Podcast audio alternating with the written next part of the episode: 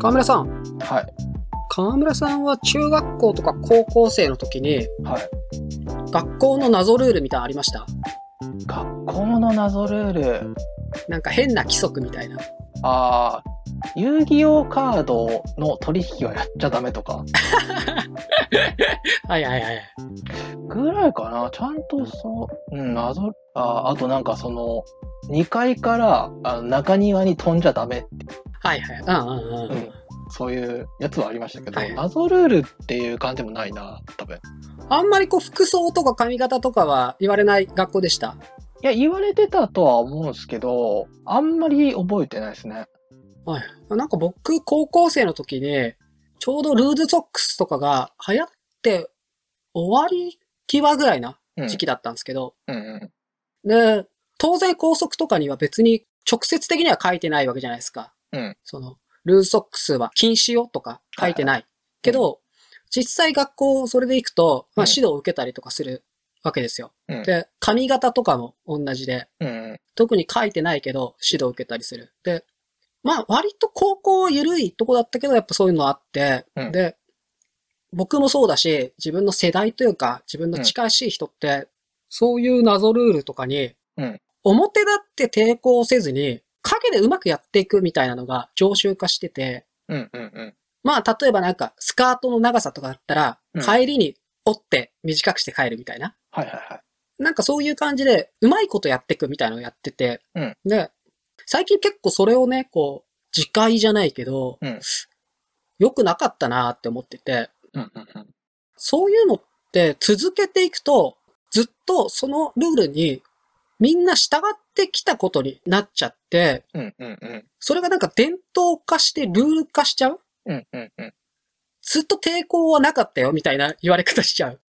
あー、なるほど。はいそ。はいうだからなんかその自分を顧みて、それ良くなかったなっていうのも思うし、うんそういうなんか学生時代のそういう仕草って、うん。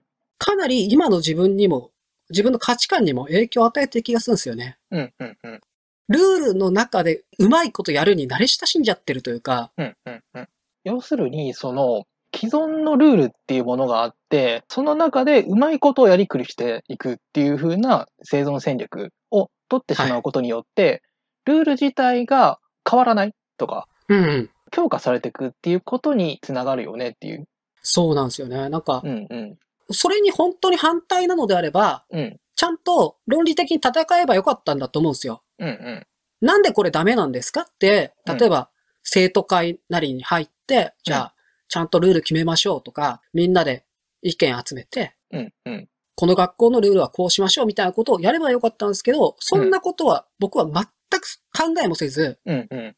全部影でうまいことやるっていううん 戦略を取り続けてきた。で、これはやっぱ、今思うと、うんあんま良くなかったなと思いますね。特になんか最近のその学校の謎ルールみたいな、見たりすると、うんいや、これの諸悪の根源俺だなと思うんですよね。ああ、うーん、でもなんか、言わんとすることはよくわかるんですよ。言わんとすることはよくわかるし、そこで反省する感じもまあ、全然わかるんだけれども、そもそも、その異議申し立てをしたとして変わるような仕組みなのかってわからないじゃないですか。うんうん。で、それは、えー学校内の中にその決定権があるかどうかが怪しいので、異議申し立てをする先が正しいかどうかがわからんっていう部分。はいはい。あの、そこで議論をして主張したとして、それが成立するかどうかって、えっ、と、それが成立するっていうルールができてないことの方が問題。はい。うん。そそれは本当その通りだなと思ってて、うんでも、同時に、うんその、異議申し立てをしても無駄だと思ってたんですよ、僕は。うんうんうん。ちゃんと異議申し立てをしても無駄だと思ってる状態で、うん果たして若い子に世の中変わるなんて、臆面もなく言えるわけなくないっていうふうに今思ってて、ああ、まあね。それは、そうですね。うん。うん。だってずっと自分、それ無駄だと思い続けてきたじゃんと思ってて、うんうん。てか、むしろあれなんですよね。その、学校という空間の中では決められたルールを守ることが正解になる世界観そこに対して、このルール間違ってるんじゃないかっていうこと自体がある種間違ってるっていう風な空間設計になってるから、うんうん。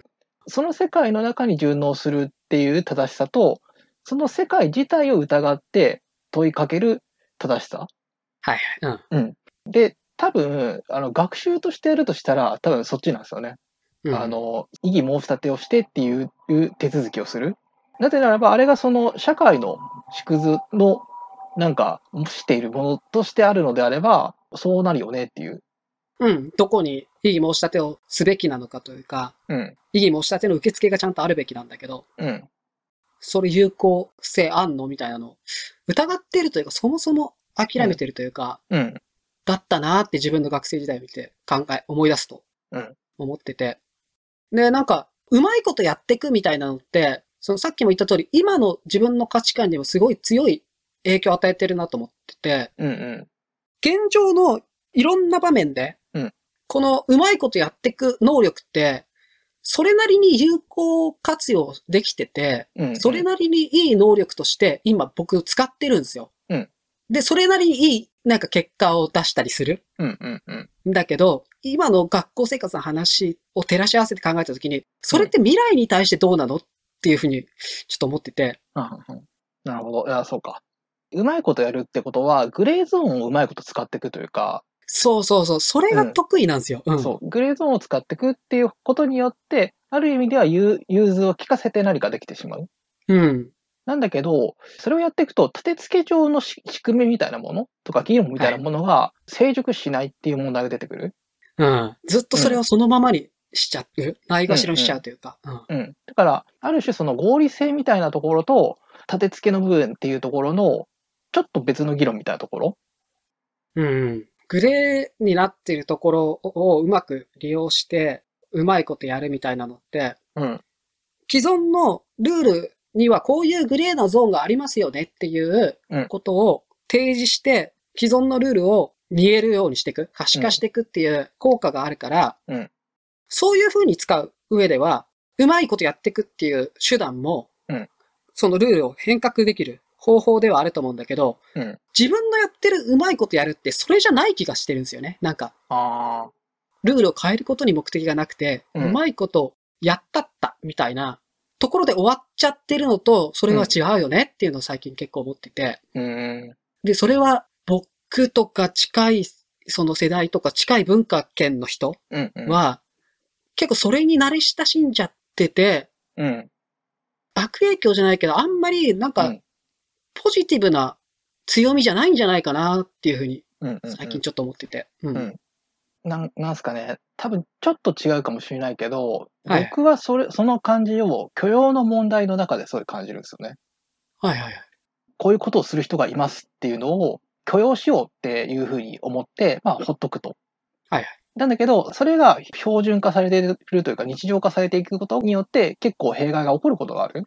うんうんうん。そういうカルチャーになっちゃうっていうか、許容によってそこに関与してるというか、うんうん。嫌な感じにつながるなって思ってることはノーって言わないといけなかったんじゃないかっていうのを結構まあ反省したりはするうんいじめを見て見ぬふりしてるみたいな、そういう話うーんまあいじめまではいかないけどうんいじめだったらもうものすごい分かりやすいけどもうちょっとグレーな感じのやつうんうんなるほうど。んうんなんだろうその許容すること自体はいいことであるっていうふうに扱われることが多いけど必ずしもそうではないはい。うんうん。そこをちょっとシビアになってきたなっていうのが、多分、なんかその捉え方は違うけど、感覚はそのあたり共有してるのかなっていう。うん。ううんんわかる気がします。なんうか、んこの話多分その、ルールとか制度みたいなものって、うん。どっかで誰かがはっきり決めるパターンもあるけど、多くのものは、なんとなく決まってるんですよね。うんうん。成分化されずになんとなく決まっちゃってるものって結構あって。うん。で、それに対して、その自分の行動が全く関わってない気がしていても、うんうん。実はすごい関与してて、うんその謎ルールを作り上げていく加担者になってるっうん。ていうのがすごいあるんだろうなと思って。で、うん特にそういうアートみたいなのって、その、そういうふうにな、いつの間にか決まっちゃった制度みたいなものを気づかせて、場合によっては壊し、破壊してみたいなうんことをするようなものであるはずなんだけど、うん案外僕らって、むしろ加担する側にいる場合もありますよねっていう話をしたかったっていう。うん。そう。この感じって何かうまいこと言語ができそうだけど、なんだろうなっていう。うん。僕はそのなんか学校、自分の学校生活の時のそれを思い出してうんみると、うん。まあ、なんかさい、最終的にやっぱ、あれですよね。ほとんどの人は自分さえ良きゃいいので、やっぱ、その、学校でそうやって正当に反論しなかったのってなんでかっていうと、うん卒業すっからなんですよ、自分が。ああ、うん。